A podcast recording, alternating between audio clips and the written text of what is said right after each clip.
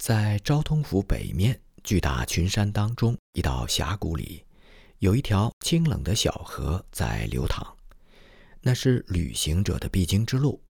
众多的在这条重要的西部之路上来往的人们，以及来自缅甸方向的人们，都要穿过这个峡谷。他们需要反复横跨这条小河，直到双脚被水打湿。他们还需要不断地选择河中那些不稳固的石头作为踏脚石，真是弄得人们心烦意乱。河流不仅给行路的人带来许多麻烦，在雨季还会冲毁河边那连绵不绝的肥沃土地，使已经极度贫困的乡间百姓粮食更加短缺。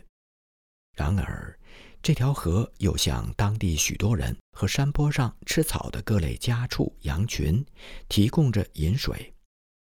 这段流程的河水并不深，有时在铺满鹅卵石、能渗透的河滩上竟然全部消失，然后在少沙坚硬的土地上又突然涌流出来，到峡谷的尽头，河水则流入地下岩洞，并就此终止。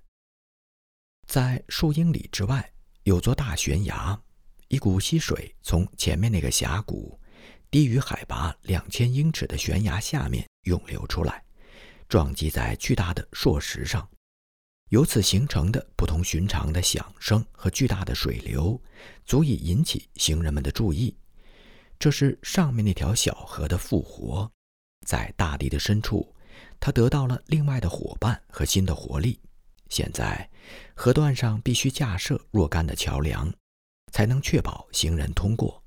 当然，也带来了更多的花费。河水连续形成一些大的瀑布和险滩，期间又不断吸收其他的激流、溪水和山间瀑布的加入，最终在老鸭滩，它成为一条真正的大河。庞大的中国式平底帆船行驶其上。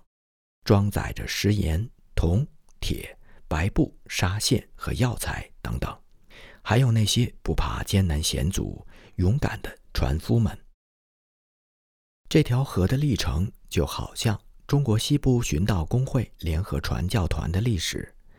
开始的时候细小、烦恼、打湿双脚、行进艰难，几乎化成就要消失的小溪。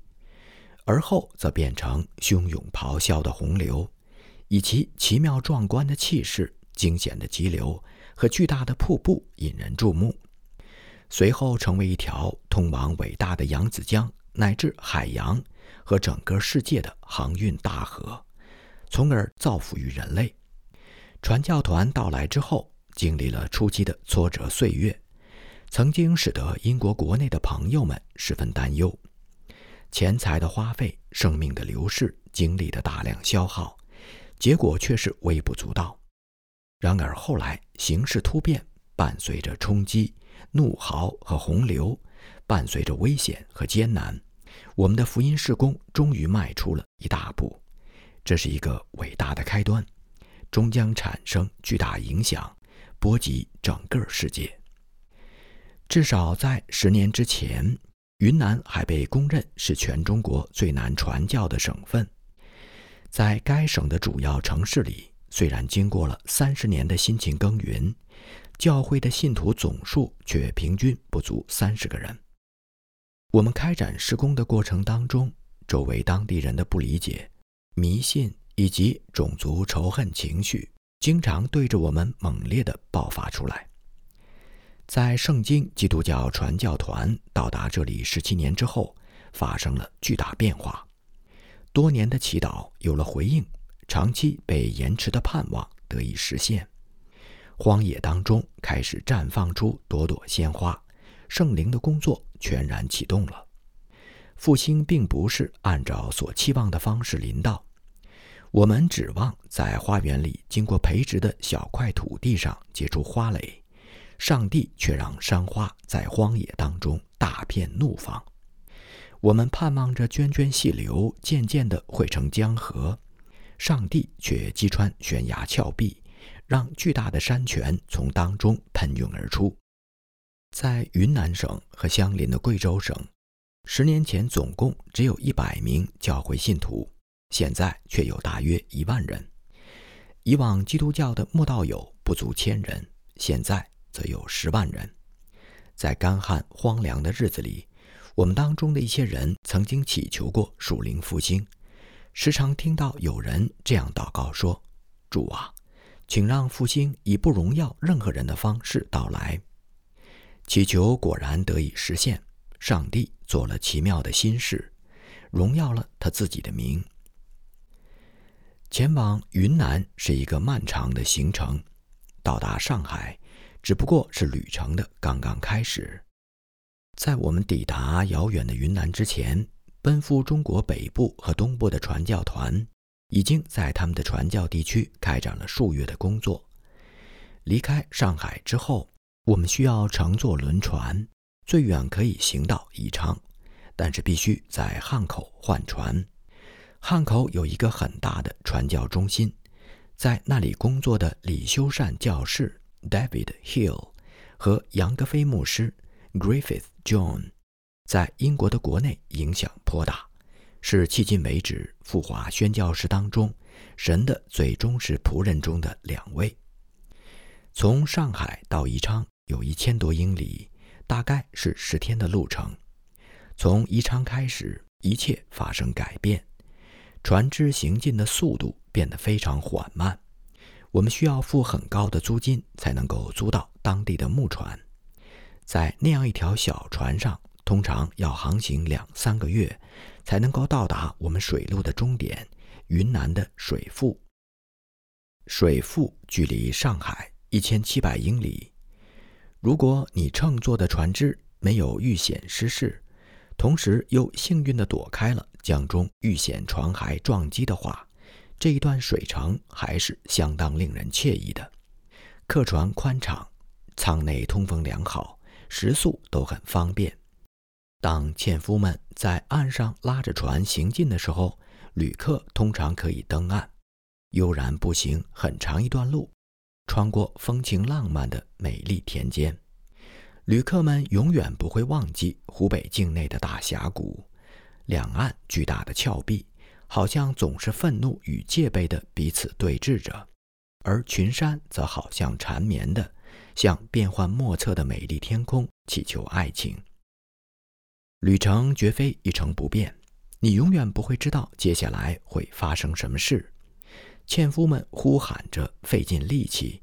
拖拽着船只，刚刚经过一个急流险滩，另一个险滩又隐隐地呈现在眼前。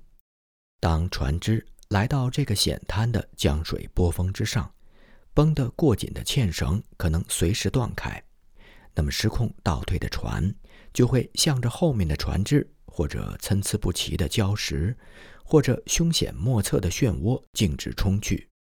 这个时候的救险者可能是技术娴熟的舵手，也可能是船上沉着敏捷的厨师。这些厨师几乎无所不能，从滔滔不绝、富有哲理的高谈阔论，到备料不多的情况下烹饪出无数的美味佳肴。当危险过去之后，你才会意识到这是生平当中多么接近死亡的一次经历。加上每天映入眼帘的江水当中逝世的船骸，以及漂浮的尸体，你就会更加明白，奇妙的扬子江常常会像在他那永无休止的水面上来来往往的芸芸众生索取可怕的买路钱。去中国西部的传教士们就曾多次经历船只失事。1887年，T.G. 牧师、万斯通夫人、弗兰克。台木连牧师以及我本人好不容易才从波涛当中逃生。